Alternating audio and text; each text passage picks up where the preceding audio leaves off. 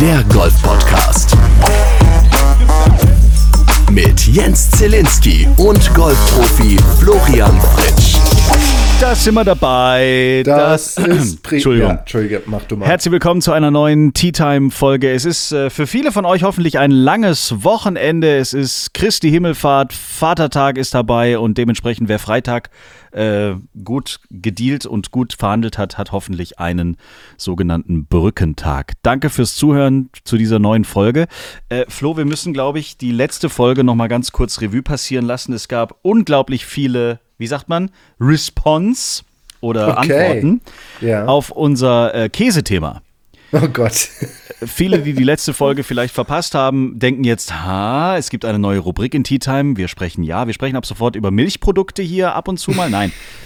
Äh, wir hatten uns die Frage gestellt, warum Ian Poulter, the Postman, seines Zeichens äh, Ryder Cup European Team Member und äh, Hero of All Time, warum der eine neue Modekollektion mit so zwei Käsesandwiches äh, rausgebracht hat. Ich habe äh, die Kappe von ihm tatsächlich gekauft, ähm, habe da auch eine Instagram-Story dann gemacht. Die hat auch tatsächlich Ian Poulter angeguckt und dann habe ich gedacht, ja geil, jetzt kriegen wir hier eine Antwort per Video und können das demnächst teilen. Ian Polter nimmt natürlich Bezug auf, auf Tea Time, der Golf-Podcast, dem weltweit führenden Podcast aus Deutschland. Nee.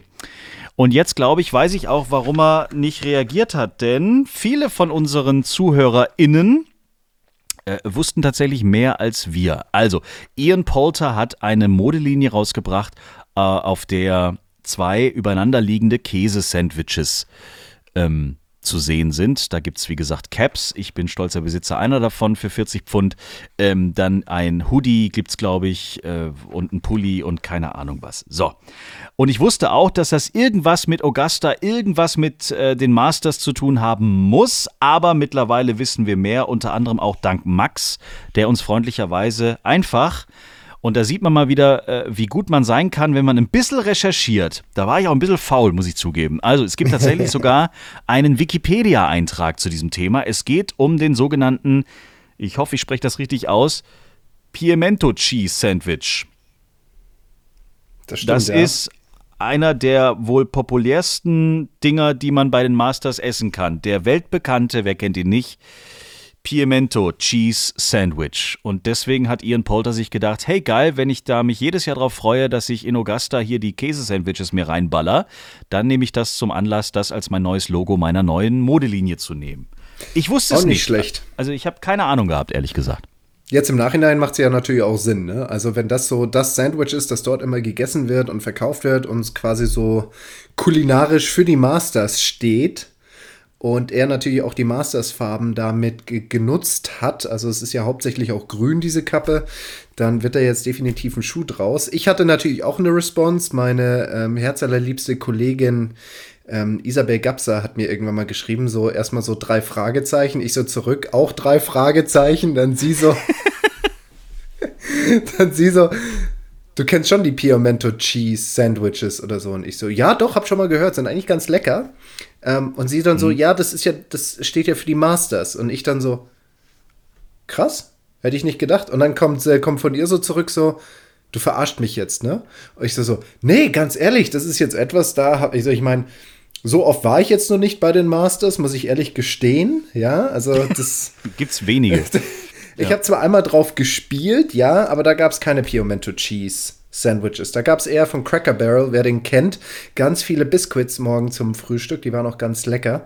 Ähm, haben mich aber auch 5 Kilo gekostet, die ich bis heute noch nicht runden gedrunten habe. Von daher, wobei ich jetzt auch nicht weiß, ob so ein Pimento Cheese Sandwich so viel besser ist. Das sei mal dahingestellt. Aber wir sind definitiv schlauer geworden. Tja, also die Welt weiß, äh, warum äh, man Käsesandwiches als neue Mode, äh, als neues Modelabel irgendwie rausbringt. Wir haben es nicht gewusst und jetzt weiß ich auch, jetzt ist mir schon fast ein bisschen peinlich, dass ich diese Instagram-Story da gemacht habe. Und Ian Polter sitzt mit seinem Sohnemann bei seinem Turnier irgendwie. Sohnemann hat Caddy gemacht letztes Wochenende. Dann gucken die sich diese Story an von diesem Vollpfosten namens Zelinski aus Deutschland und denken so, hä? Was ist denn das für ein Idiot? Sorry, Ian. Ähm, nächstes Mal weiß ich Bescheid. Kommt nicht wieder vor. und nächstes Mal gibt es auch fundierte und richtig gute Fragen. Apropos Fragen, wir haben in den letzten Folgen wenig fünf Fragen an Flo gehabt, deswegen heute mm. äh, müssen wir ein bisschen was nachholen, aber wir wollen erst natürlich die, die Aktualität reinholen, denn für dich ist dieses lange Wochenende auch ähm, verbunden mit einer Premiere. Und wir reden nicht über genau. Käsesandwiches. Nein, tatsächlich nicht, weil die habe ich schon mal gegessen. Ähm, wir reden von der DGL, aber auch das ist eigentlich keine Premiere, habe dort schon öfters gespielt als Spieler, als es noch ja. nicht die deutsche Golfliga war, sondern dieses einmalige, wir treffen uns einmal in der Woche und dann sehen wir uns äh, 52 Wochen später wieder. ähm, 2015 durfte ich dann wieder für St. Leon Roth damals aufziehen. Ich werde jetzt dieses Wochenende auch in St. Leon Roth sein, aber nicht als Spieler, sondern unter Ted Long als Co-Trainer der Mannschaft von Mannheim-Firnheim am ersten Spieltag der DGL. Und das ist tatsächlich für mich Premiere. Normalerweise war ich immer spielerisch dabei, mhm. jetzt bin ich coachend dabei. Und da bin ich auch mal gespannt, wie ich mich da so schlagen werde oder ob ich dann irgendwann mal so dastehe und sage, hey Kollege, geh mal zur Seite, lass mich den mal machen. weg da! genau, weg da, ich mach das jetzt. Was hast du da für einen Schläger Oder, in der Hand? Was ist das denn? nee, nee, also das vermittelt jetzt auch ein ganz falsches Bild von mir. Also ich glaube, da, da sind Ted und ich eigentlich auch ein ganz gutes Gespann, solange wir uns da nicht zu sehr in die Quere kommen. Okay. Ich bin mehr so der vermeintlich empathische, ruhige, mhm. ja. ne, so, so, so Gefühlsmensch, ja. Mhm. Und Ted ist dann so ein bisschen mehr der Drill Sergeant. Und ähm, das kann eine ganz gute Kombi sein, wenn wir, sag ich mal, aus der Welt des anderen so ein bisschen draußen bleiben und da nicht zu sehr reinfunken. Dann kann das schon ganz gut klappen. Und da bin ich auch recht zuversichtlich. Und ich bin aber gespannt, auf mein erstes, wie gesagt, Wochenende Outside the Ropes, Inside, Outside the Ropes, wie auch immer das dann stattfinden mag, was ja auch jetzt eigentlich ein ganz gutes Stichwort ist, weil da gab es ja auch ein bisschen Kritik. Sollte die DGL überhaupt stattfinden? Hm. Letztes Jahr ist sie ja sehr eingeschränkt gespielt worden. Wir erinnern uns an Ende des Jahres gab es, äh, sag ich mal, ein kurzes einwöchiges Playoff, so nenne ich es mal, die Final 10 oder wie auch immer die da hießen. Dieses Jahr ist ja wirklich äh, mit normalen Spieltagen die unteren Ligen, da mussten sich die Clubs so ein bisschen abstimmen. Ja. So, wie sieht es bei euch aus? Habt ihr Bock? Habt ihr nicht Bock? Wollt ihr spielen? Wollt ihr nicht? Äh, oder, oder wollt ihr spielen? In der ersten und zweiten Liga gab es ein Unterstützungsschreiben vom DOSB, wo sie gesagt haben, die sind eigentlich auf der gleichen Ebene wie unsere Nachwuchskaderathleten aus den Nationalkadern. Deswegen dürften die eigentlich auch äh, im, im Sinne des äh, Infektionsschutzgesetzes, Paragraph 28, eine Ausnahmeregelung genießen. Da kann man natürlich auch wieder argumentieren, ist so eine Zweitligamannschaft wirklich Spitzen- und Profi- bzw. Berufssport mhm. oder ist es dann doch zu amateurhaft? Ne, da gibt es ganz viele Diskussionen.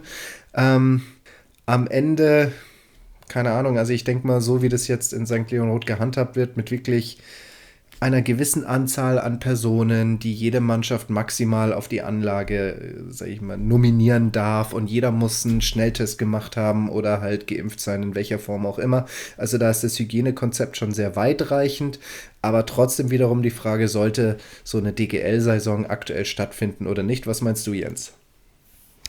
Naja, also ich finde, mittlerweile sind wir an einem Punkt, wo ich glaube, dass man ja auch, egal, also jetzt mal unabhängig vom Profisport, man merkt, es wird mehr gelockert. Äh, Baden-Württemberg kann man, äh, habe ich jetzt gelesen, seit gestern beschlossen, ähm, sogar die Innenräume der Restaurants, Hoteliers und so weiter können sich darauf vorbereiten, wenn die Inzidenz fünf Tage lang äh, nonstop unter 100 ist, dann äh, darf tatsächlich wieder geöffnet werden. Aber ich meine, wenn wir uns alle testen oder auch die Impfung ist natürlich jetzt ein Thema, aber wenn das alles klappt und wenn das alles gut ist äh, und da keiner völlig durchdreht und wir nicht riesige Klüngels haben, finde ich, kann man mittlerweile, glaube ich, wieder mal so ein bisschen an, an Öffnung im Allgemeinen denken. Also von daher gesehen, ich finde, man könnte jetzt dieses äh, Thema mit allen Sicherheitsvorkehrungen, die wir haben, äh, locker durchziehen. Also ich glaube nicht, dass wir jetzt noch an einem Punkt sind, wo wir jedes Mal ähm, also ich würde eher Schritte nach vorne machen, als jetzt irgendwie stillstehen und das gleiche machen wie vor, vor zwei, drei Monaten. Also ich glaube, aus der Phase sind wir jetzt, glaube ich, auch raus.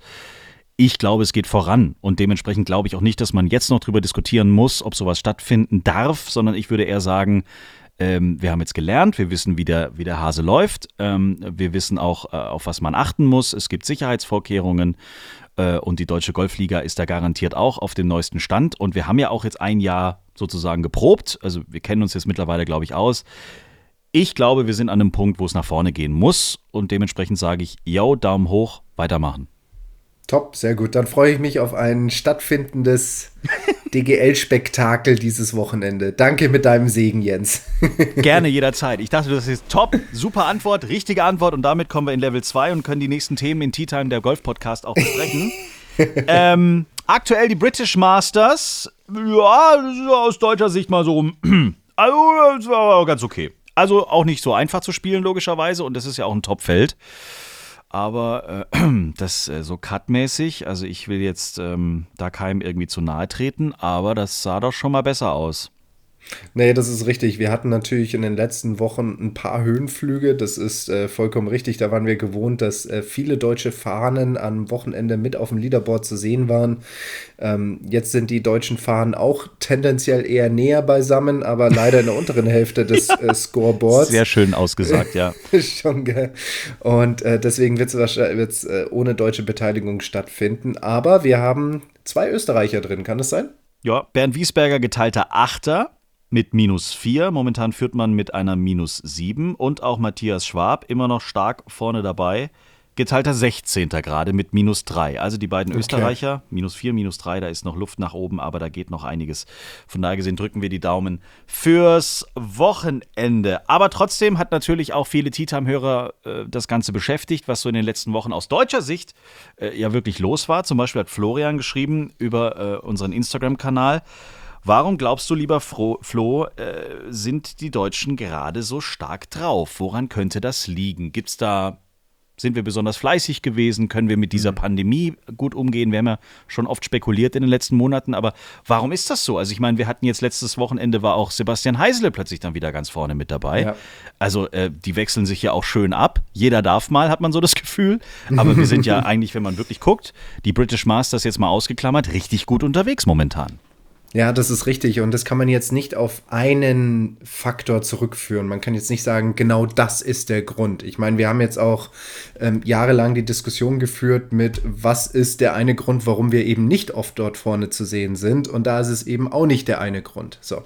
Zum einen hat es bestimmt damit zu tun, dass wir jetzt, ähm, so doof es klingt, anscheinend eine Generation haben, die ähm, sehr leistungs- ähm, sind. Und es zeigt sich dann auch in den, in den Ergebnissen wieder. Also das gibt es auf jeden Fall. Also da kann man jetzt nicht hergehen und sagen, boah, das ist jetzt irgendeine blanke Theorie. Nee, das hat man schon des Öfteren, dass es Generationen gibt, die einfach besser sind als die vorherige oder die nachfolgende. Das ist das eine. Dann das andere ist, dass wir definitiv mit der Pandemie, was den Golfsport anbelangt, sehr gut damit umgegangen sind. Also ich erinnere sehr gerne daran, wir haben mit St. Leon Roth diesen Stützpunkt, diesen nationalen Stützpunkt und der war zwar auch ab Mitte März letzten Jahres zu, aber das dauerte eigentlich nur einen Monat und dann durften die Kaderathleten dort trainieren.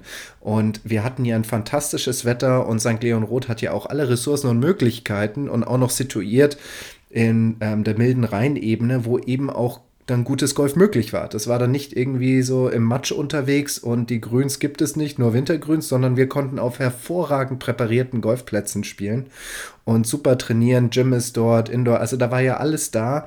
Das heißt, uns ist keine Vorbereitungszeit so wirklich verloren gegangen, sondern wir konnten eigentlich unter noch besseren Bedingungen trainieren und uns auf die, ja, auf das Jahr vorbereiten. Dann natürlich auch die ganzen anderen Clubs, die da super mitgemacht haben. Der DGV hat kurzerhand so eine deutsche Turnierserie ausgehoben, wo die ganzen Nationalkaderspieler ähm, je nachdem, wo das halt ging, in welchem Bundesland, untereinander Turniere gespielt haben. Das hat natürlich auch geholfen, dass wir da jetzt nicht einfach mal sechs, sieben Monate ohne Turniere dastanden. Was auch hilft, ist, dass der DGV, seitdem er das Golf Team Germany 2012 übernommen hat, sehr viele Erfahrungen sammeln konnte und so ist auch das Team dort besser geworden. Man ist einfach strukturierter, man ist einfach besser, man holt auch Experten von draußen rein, die ähm, einfach gut sind in ihren einzelnen Bereichen und hat inzwischen ein System entwickelt, das dem Athleten anscheinend sehr gut tut.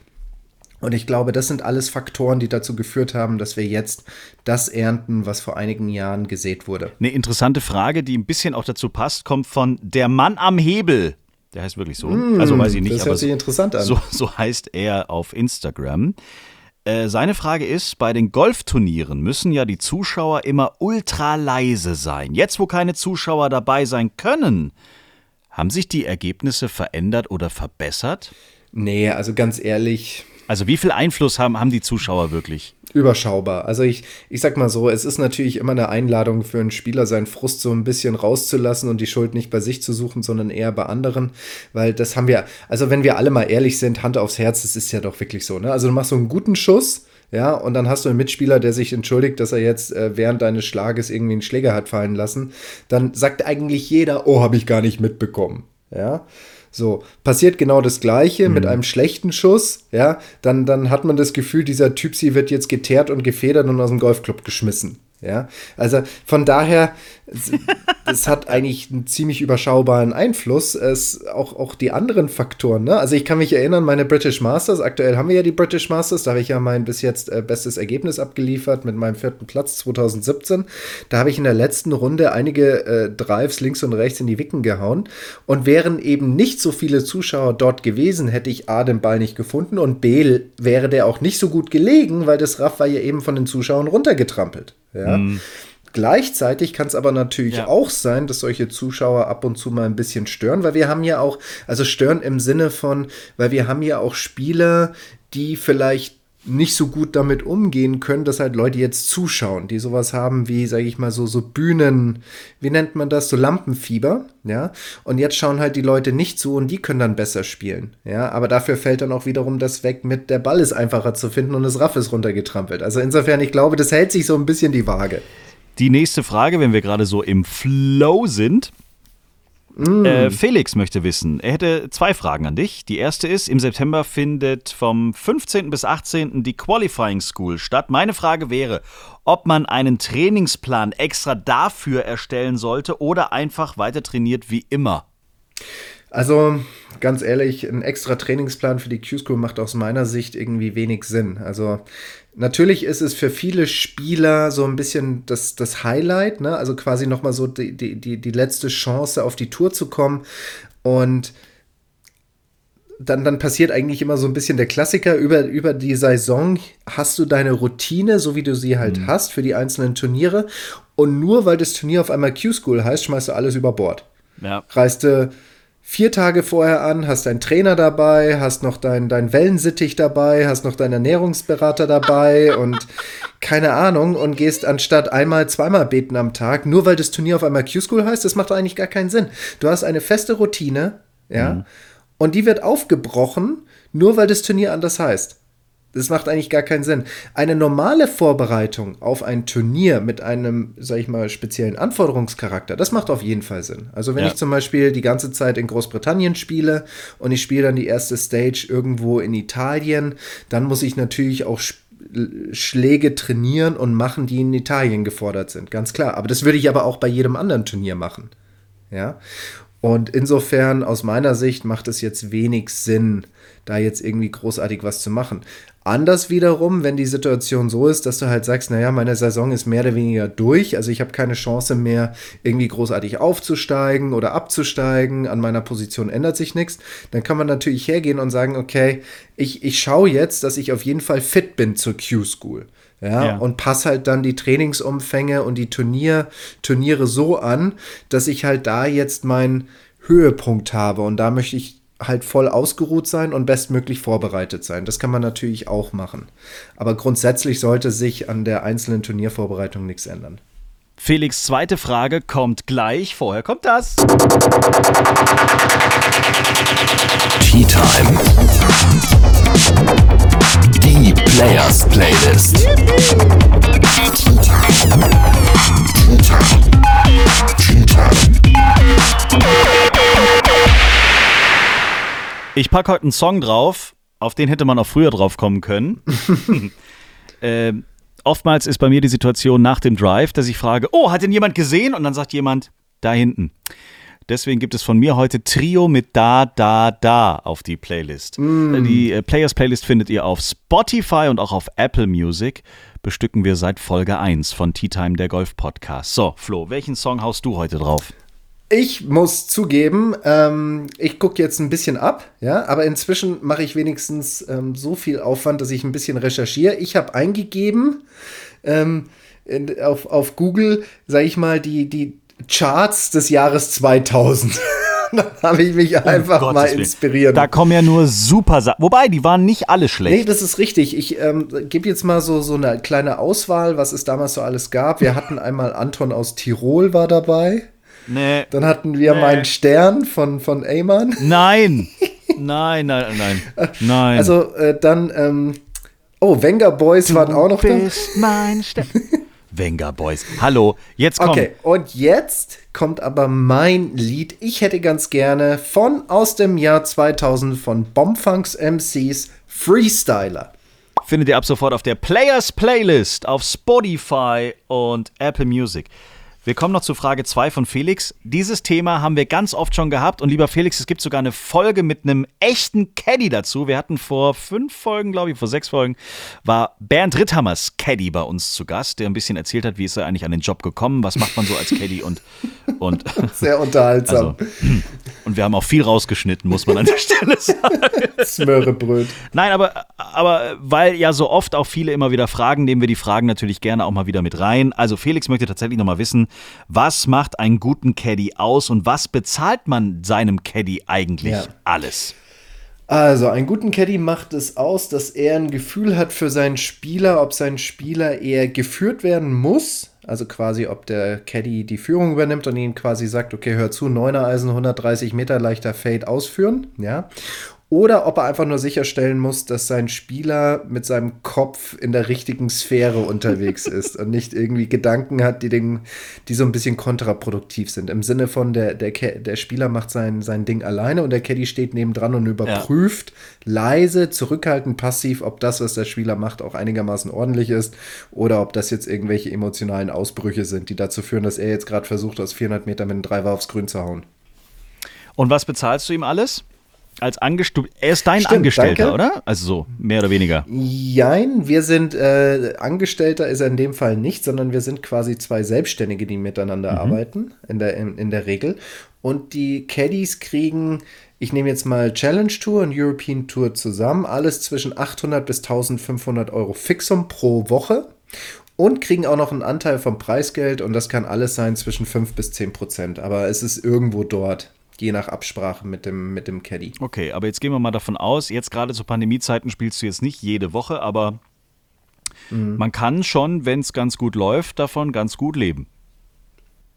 Das ist richtig, ne? Also wenn man so einen mittleren äh, Zins, also das heißt Zinssatz, einen mittleren ähm, Prozentsatz ansetzt und sagst so 6, 7 Prozent oder 6 Prozent, 6,5, ja, und äh, dein, dein Spieler hat, keine Ahnung, 700.000 verdient, dann nehmen wir, ähm, 10 Prozent wären ja dann 70.000, Davon zwei Drittel sind ja dann circa 45.000 an Boni, ja. So, und dann krie- kriegst du noch pro Woche deine 1500 und der spielt 25 Turniere. Dann sind wir halt schon bei irgendwo 70 bis 90.000 Euro brutto. Natürlich musst du dann deine eigenen Kosten selber tragen, die du hast, wenn du da unterwegs bist. Aber das haben die Caddies nach all den Jahren so gut raus. Also die ähm, wissen da ganz genau, wie sie an fünf Sterne kommen und gefühlt nichts für zahlen müssen. Eine letzte Frage gibt es noch in dieser heutigen Folge und zwar von El Gordo63. Die ist immer sehr Si, spannend. Ich si, würde immer gerne wissen, wie die Leute richtig heißen. Okay. Okay, warte, warte, ich habe die Antwort. Wenn El Gordo fragt, dann wird es garantiert in diese Richtung gehen. Ja, ich mag spanischen Wein. Rioja finde ich ganz gut. Fast. Er will wissen, mal angenommen, ein engagierter Amateur spielt in der Pro-Golf-Tour, ist erfolgreich und will Profi werden. Wie funktioniert dann die weitere Vorgehensweise? Muss er das schriftlich erklären oder wie läuft das ab? Gruß aus Essen. Das ist übrigens seiner Meinung nach die Perle des Ruhrgebiets. Uh, sehr schön, sehr schön. In der Regel, was Sinn macht, ist sich bei dem, ähm, ich gehe jetzt mal von Deutschland aus, bei uns, bei unserer Profi-Dachvereinigung anzumelden bei der PGA of Germany im Status Playing Professional. Dafür gibt es ein paar Kriterien. Ich glaube, das eine ist die deutsche Staatsangehörigkeit. Dann das andere ist, obwohl ich weiß gar nicht, ob deutsche Staatsangehörigkeit sein muss. Auf jeden Fall gibt es sowas in der Art. Also man muss, glaube ich, Deutscher sein, mindestens 18 Jahre alt und man darf nicht äh, schlechter sein als Handicap 0. Und wenn man das erfüllt, kann man dort den Status Playing Professional erhalten und ist somit offiziell Pro Profi. Man muss jetzt nicht an den DGV schreiben, so, hey Leute, war cool mit euch, aber jetzt habe ich keinen Bock mehr. Ja, das nicht. Tschö. Die einfache Anmeldung bei der PGA of Germany würde hier ausreichend sein. Ähm, Weg zurück gibt es auch noch, aber da muss man dann eine gewisse Zeit aussetzen vom Turniergolf, abhängig davon, wie lang man Profi war und wie erfolgreich man als Profi war. Aber so wird man dann quasi Profi. Ich melde mich an bei der of Germany als Playing Professional, wenn ich diese drei Dinge erfülle und spiele dann fröhlich meine Pro-Turniere, wo ich spielen darf. Sehr cool. Also dann könnt ihr euch alle jetzt da draußen nächste Woche schon anmelden. Wir wünschen euch ganz viel Freude. Wir machen heute eine etwas kompaktere äh, Variante unserer Tea Time, der Golf Podcast äh, Folge. Es war trotzdem, und das, das will ich nicht vergessen, es war eine sehr spannende Woche für uns. Wir haben viele Gespräche gehabt, wir haben viele E-Mails gewechselt, wir haben mit ganz vielen Leuten äh, kommuniziert und äh, wir können an der Stelle schon wieder sagen, da kommt was. Es kommt was und es dauert auch gar nicht mehr so lange, da kommt was. Es kommt wirklich was, Leute. Äh, wir sind schon ein bisschen nervös, schon ein bisschen aufgeregt, aber es kommt was. Äh, wir dürfen aber noch nicht sagen, was kommt. Aber es kommt was. Aber es kommt was. Der eine oder andere denkt jetzt, ah, das nächste Tea Time Golf Camp steht an. Haben auch viele mm. wieder gefragt. Mm, nee, das ist es nicht. Es kommt was anderes, aber es wird auch super. Also es wird, wird großartig. Also ich bin, ich bin echt schon ein bisschen äh, sehr gespannt. Aber wir müssen. Und vor allem, ich habe mir auch freigeschaufelt. Ja, eben. Also muss ich ehrlich sagen. für diese Geschichte hat Flo äh, seine Ausbildung bei der PGA of Germany. Ähm, was hast du? Musst du eine Entschuldigung abgeben oder was? Nein, also man, man, man spricht mit dem Ausbildungskoordinator an dieser Stelle Martin Hasenbein Ma. und sagt so, hey, hör zu. Geht nicht. Ja, und wenn du ihm und, und, und wenn ich und dann habe ich ihm gesagt, du, da kommt was. ja. Und dann hat er gesagt, boah, da kommt wirklich was. Ja? Hat er verstanden. Und, und dann habe ich dann wieder gefragt, ja, kommt jetzt noch was anderes auf mich zu? Und dann hat er gesagt, du, da kommt jetzt tatsächlich was auf dich zu. Oh, oh. Und zwar muss man das, was man dann während dem Seminar verpasst, im Rahmen einer Praxis oder praktischen Hausarbeit ähm, wieder gut machen. Oh. Ja, und es wird bei mir wahrscheinlich so aussehen, dass ich ein Gruppentraining durchführen muss. Mhm. Ja und zuvor meine ganzen Gedanken aufschreiben werde. Also sowas wie, was habe ich mir dabei gedacht, welche Effekte will ich dabei auf, auflösen. Dann den ganzen Aufbau muss ich dokumentieren und das alles, äh, sag ich mal, schriftlich zu Papier bringen und dann darf ich das einhändigen und dann wird halt gesagt, jo, passt oder halt eben nicht. Ähm, aber weil ich ja jetzt auch durch dich erfahren habe, dass da was kommt, ja, habe ich das halt so in die Wege geleitet, dass ich eben dort sein kann. Ja, wir machen nämlich eine Käsesandwich-Theke auf. Äh, und Piemont Käse Piemont Käse Sandwich mit der Piemont Kirsche und Nee, nicht Piemont, wir sind solche ja, Idioten. wir sind echt Idioten. Piemento. Piemento. Ach, ihr wisst doch, was wir meinen. Wir müssten Ihren Porter jetzt mal hier reinholen in diesem Podcast. Der kann uns wenigstens erklären, wie der Hase läuft. Also es kommt auf jeden Fall das was stimmt. Großes auf uns alle zu. Es hat was komischerweise mit Golf zu tun. Ach, wir dürfen nicht so viel verraten. In vier Wochen wissen wir es schon. In vier Wochen ist schon. Ist in vier Wochen schon rum? Nee. Nee. Noch nicht. Sechs Wochen. Sechs Wochen. Aha. So, jetzt könnt ihr mal ein bisschen im Kalender kramen und mal überlegen, was könnte in sechs Wochen sein. Und äh, was mit Golf zu tun hat. Ja, schreibt uns gerne über Instagram, folgt uns dort und wer richtig liegt, Leute, wer richtig liegt, die ersten drei, die richtig liegen, kriegen ein Überraschungspaket zugeschickt. So, jetzt haben wir mal richtig einen rausgehauen. Genießt das Wochenende. Was? Du hast etwas vergessen. Du hast etwas sehr, sehr Wichtiges vergessen. Was habe ich denn schon wieder vergessen? Wir wir, wir, ich mache uns jetzt alle mal zum Trittbrettfahrer. Aha. Wir sind Major.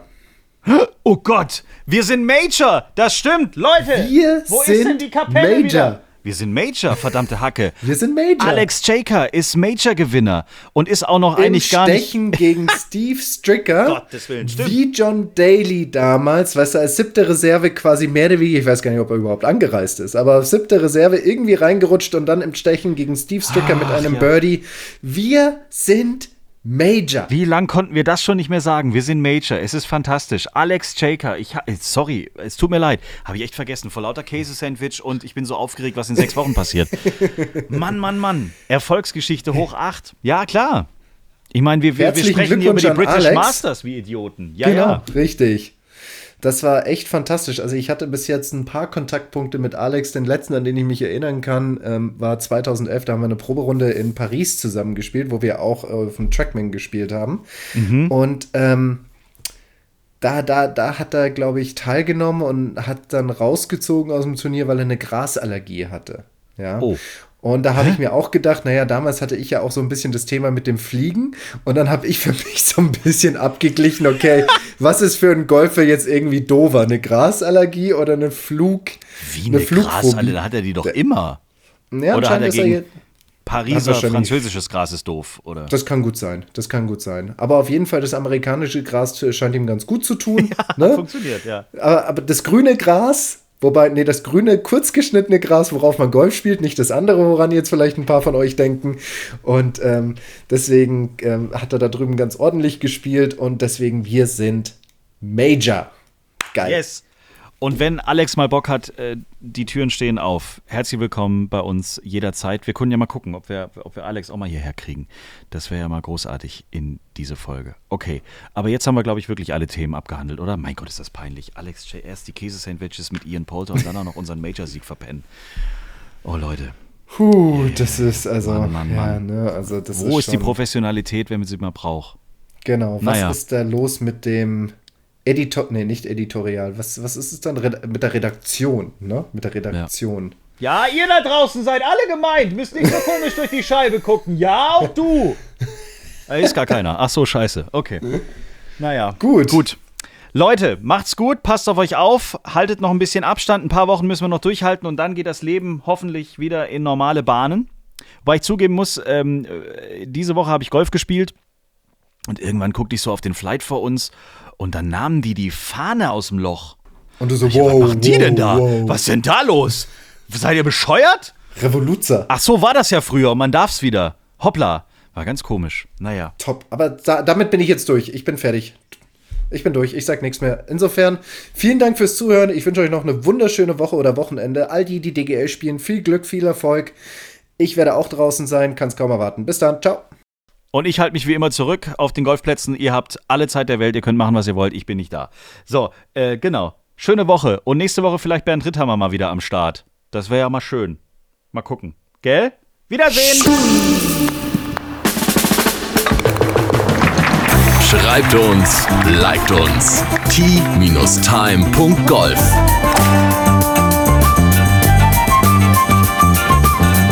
Time, der Golf-Podcast. Auch auf Facebook und Instagram. Tea Time. Tea Time ist eine Produktion von Pot Ever. Infos und noch mehr spannende Podcasts gibt's auf potever.de. Witzig.